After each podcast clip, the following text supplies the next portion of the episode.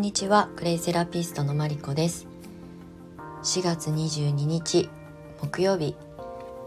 午前中のスタンド FM を配信します。このチャンネルはクレイセラピストという生き方をテーマにクレイの魅力そしてその可能性さらにはクレイカフェポップアップスタンドの情報を配信していきます。毎度の告知になりますが、えー、5月1日土曜日鎌倉でクレイカフェポップアップスタンドの出店があります。鎌倉駅から徒歩5分ほどにあるヨガとピラティスのスタジオ姿さんの15周年記念イベントの5日間に連続して、えー、毎日行われるイベントの中の初日の5月1日にクレイカフェポップアップスタンドを出店させていただくことになっています。当日はクレイの販売クレイの体験まあ、あとはクレイセラピストってどんな活動をしてるの？なんていうことを、まあ、疑問に思われてる方がもしいらっしゃれば、まあ、お話ししたいなっていうこととあと私の友人2人の、えー、気候生態のおうちセラピストさんと,、えーと、ヨガの先生をやりながら生き方クリエイターというね新しいこうまあ、パーソナルセッションをスタートしたお友達と一緒に、まあ、それぞれあの技術を提供してもらったりとか普段ねあのクリエイターターとしてあのすごい素敵な刺繍の、えー、アクセサリーを作ってらっしゃったりとかするのでそういった販売も含めてまあ会話を楽しむ場所、まあ、そういうセッションミニミニセッションみたいなことがねその場で、まあ、受けられるというかあの会話の中であの感じてもらえたらいいなっていうふうに思っているので、まあ、お茶を飲みながらもうカフェに遊びに来るようなあの感じで、えー、足を運んでいただけたらいいなと思っております。5月1日の土曜日の、えー、10時から17時まで姿さんのカフェスペースあの路面店なので本当に入りやすいですし人通りが多いあの道沿いでもあるので結構ね目立つ場所にあるんですけどなので結構ね姿さん調べていただくとすぐわかると思います。もう一日あのその日はあの店頭におりますのでよかったら遊びに来てください、うん、ただね冷やかしでもいいです。あのなんか直接ね会って話してみたいとかと思ってくださる方がいればあのお待ちしておりますので是非遊びに来てくださると嬉しいです。ちょっとこう盛り上げてくださるとあの私も嬉しいです。よろしくお願いします。さて本題なんですけれども今日も、えーと、前回前々回あその前今日4回目になるかな。あのクレイセラピスト1年目から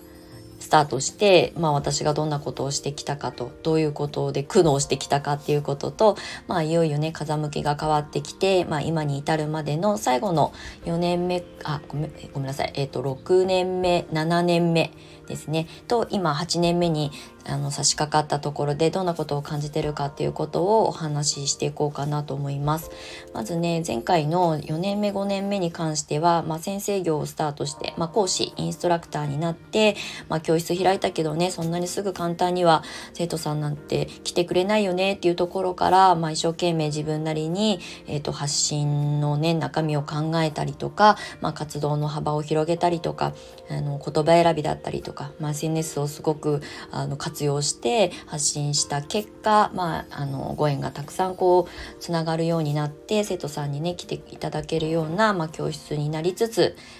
ありましたっていうのが4年目5年目にかけての2年間ですね。で6年目7年目に関してはもうそこから本当にまあもちろんね、あの、教室業っていつもいつも常に私は一人でマンツーマンでレッスンやってるので、規模に限界がありますし、マンツーマンのレッスンにこだわっているので、えっと、不特定多数の生徒さんを一気に受け入れるってことができない教室をやっているので、まあね、人数に限りもありますし、えっと、まあ私も働き方を自由に働きたいっていうので、独立しているので、もうあんまりこう、詰め詰めでね、あの、いつも常に、まあ、一年中募集はしてるんですけれどもうんと基本的にはその試験受験月に合わせて年に3回ある受験月に合わせて生徒さんを募集させてもらってたりするので、まあ、まちまち季節によってまちまちなんですが、まあ、それでもね年間を通して、まあ、10名とかね、まあ、15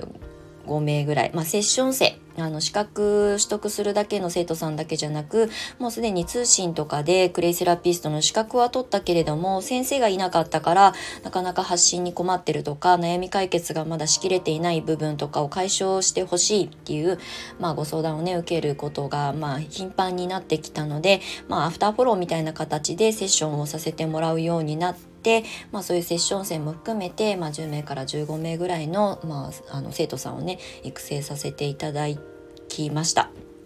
まあ、それが6年目7年目に入って、まあ、コンスタントに、まあ、そういうご縁が続いてきてはいるんですけれども、まあ、その中で結構ね私がこう養成講座をする講師としての顔だけではなくてもともと営業とか、まあ、販売だったりもそうですし、うんと、企画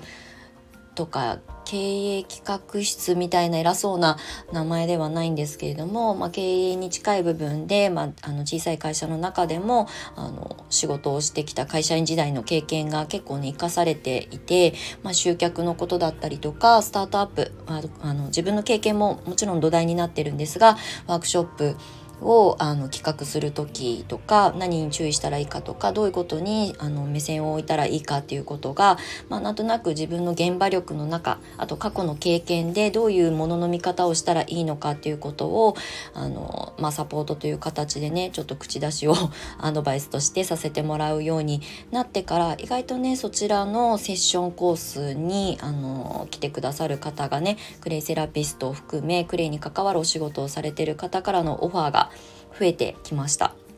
それで6年目7年目っていうのは養成講座と並行して、えーと、育成だけじゃなくてスタートアップ要するに、まあ、これから自分で何かを発信したい女性たちのサポートに割く時間も徐々に増えてきています。で実際7年目去年なんかは特にコロナがね大騒ぎが始まって今までの働き方とは違うあの自分発信をしたいっていう方もすごくご相談をね DM でくださったりとか、まあ、単発のワークショップにね集客のワークショップとかをねあの時間がある時にやったりとかしたんですが何かこう発信を変えていきたいとかどうやったら新しいことをスタートするそこにお客様がついてきてくださるかどうかっていうことの不安だったりとかねあの発信の方法を変ええたりとかベクトル変えたりとかっていうことに、まあ、迷いがあったり不安があったりとかっていう方たちの、まあ、相談に乗ってるうちにあのブランディングのねお手伝いをすることになったりとかっていうことで結構ねクレイセラピストを育成する講師としてはもちろん第一線でまだまだやるつもりではいるんですが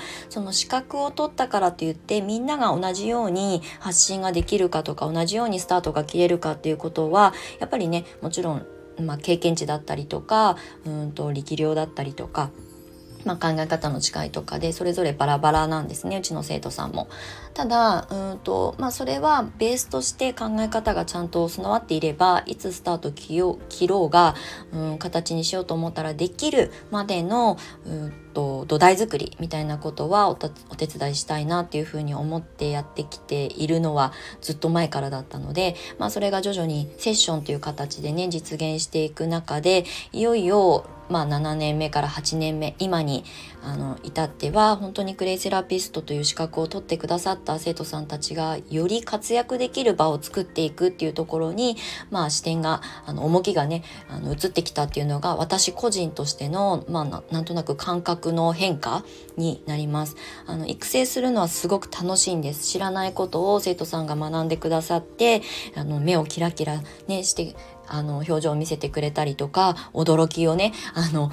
感じてくれたりとかプレイってこんなこともできるんですねとかっていうことにあの、ね、を知ってくださるだけですごく私は満たされるんですけれどもせっかく目の前に、ね、せあの時間とねあのお金をかけて自分自己投資をして学んでくださる方たちをどうやったらもっとこうキラキラさせられるかなっていうことをいつも考えながら養成講座もやっているんですけどみんなそれぞれね個性も違いますし、まあ、強みも違うしあの経験値も違うのでそれぞれのあの生徒さんに合った発信の方法はどういうふうにアドバイスしたらいいかなと思いながら講座もやってるんですけれども、まあ、その中でねいよいよクレイを、まあ、仕事にちゃんとしながら、まあ、あの女性らしい生き方とか、まあ、家庭を持ってたら子どもたちとの時間を大切にしながら、えー、家族を守れる強い女性になってもらいたいなっていう私の希望的観測もありつつ、まあ、粘土の寺子屋みたいなことをね始めようかなと思っていることも重なりもういよいよね私もあの第一線で先生業をやりながらも活躍したい女性たちまあこの次の世代ですよね私が今40代前半なので、まあ、次の世代30代もしくは20代のあの、まあ、年齢で若いとか老けてるって言いたくないですけど、まあ、次の世代にね代替わりじゃないんですが、まあ、バトンタッチしていかないとクレイセラピーの業界自体も盛り上がらないので、まあ、そういう意味でどれだけ活躍できる生徒さん、まあ、あのクレイに関わる人女性たちを増やせるかっていうことが今の私のテーマになってます。なので6年目7年目は本当にありがたくも教室がすごく充実していてもう途中息切れするぐらい本当に今年の3月なんかをもう泡吹くぐらい あのありがたくも忙しくさせてもらって現実逃避で石垣に逃げたりとか 逃げたりというかあの旅行にね行ってリフレッシュして帰ってきたんですがそこでねちょっとリセットされた感覚があります。でそこで8年目に今突入したところで、まあ、10年目を見据えてこれから何に力を入れていきたいかっていうことが明確になったなっていうふうに思っています。なので、まあ、これのねあの私の過去の7年分のお話っていうのはまだまだ尽きないんですけれどもこれからやりたいこととあとまあグレイセラピストを育成してきた中で、まあ、気づいたことなんかもポロポロまたあの引き続きお話ししていこうかなと思っております。どちらかというと8年目に対しての私のあの抱負みたいな形になりましたが今日はそんな6年目7年目そして8年目がスタートした今どういうふうに考えてるかっていうことをあのお話しさせていただきました。えっと、今日はですねこの午後に、えっと、久しぶりにインスタライブで集客についてちょっとね質問を受けたりとか相談を受けることがここ最近ちょっと増えたんですね。なので、まあ、生徒さんからの質問もそうですし、えっと、お友達でね、自分で何かをされてる方からも、ちょこちょこ LINE でね、どうしようかなと思ってるんだよね、みたいなことを結構相談を受けることがあの頻発してきたので、ちょっと私の考えて方に偏るんですけれども、集客についてどういう視点で私はやってきたのかっていうことと、まあ、えっと、マリちゃんだったら売れるけど私にはできないっていう考え方をこうちょっと一回捨ててもらえるようなあのものの見方考え方なんかを少しお話ししようかなと思ってます。過去私は不動産業界にいた時にすっごく勉強したことが営業力だったんですね。で物を売らない物件を売らないんだけれどもトップセールス、まあ、私は売買ではなくて賃貸だったんですけどそれでも制約率っていうところで言うと、まあ、なかなか結果が出せてたたんじゃないかなっていうあの自負も踏まえてお話をしていきたいなと思います。まあ、10年ぐらい前の話で私の土台はそこにあるので、まあ、ちょっとそれは時代錯誤かもしれないんですがでもまあ人とコミュニケーション取るっていう意味での営業力は今の時代だからこそすごく大事だと思うので、まあ、そんなお話を今日の午後14時からスタートで1時間ぐらいあのやる予定です。ちょっとねこの後セッションが生徒さんのセッションがあるのでそのあの終わり時間によってちょっと時間がずれるかもしれませんが一応14時に予定しておりますなのでねアーカイブにも残すとは思うのであの時間合わない方はあの気になる方は是非聞いていただけたら見ていただけたら嬉しいと思いますあのインスタライブ久しぶりなので顔出しするのすごく 恥ずかしいんですがちょっとねあのお話をしたいなと思っておりますのでご興味ある方は是非覗きに来てください。今日もお付き合いいただきましてありがとうございます。素敵な木曜日をお過ごしください。マリコでした。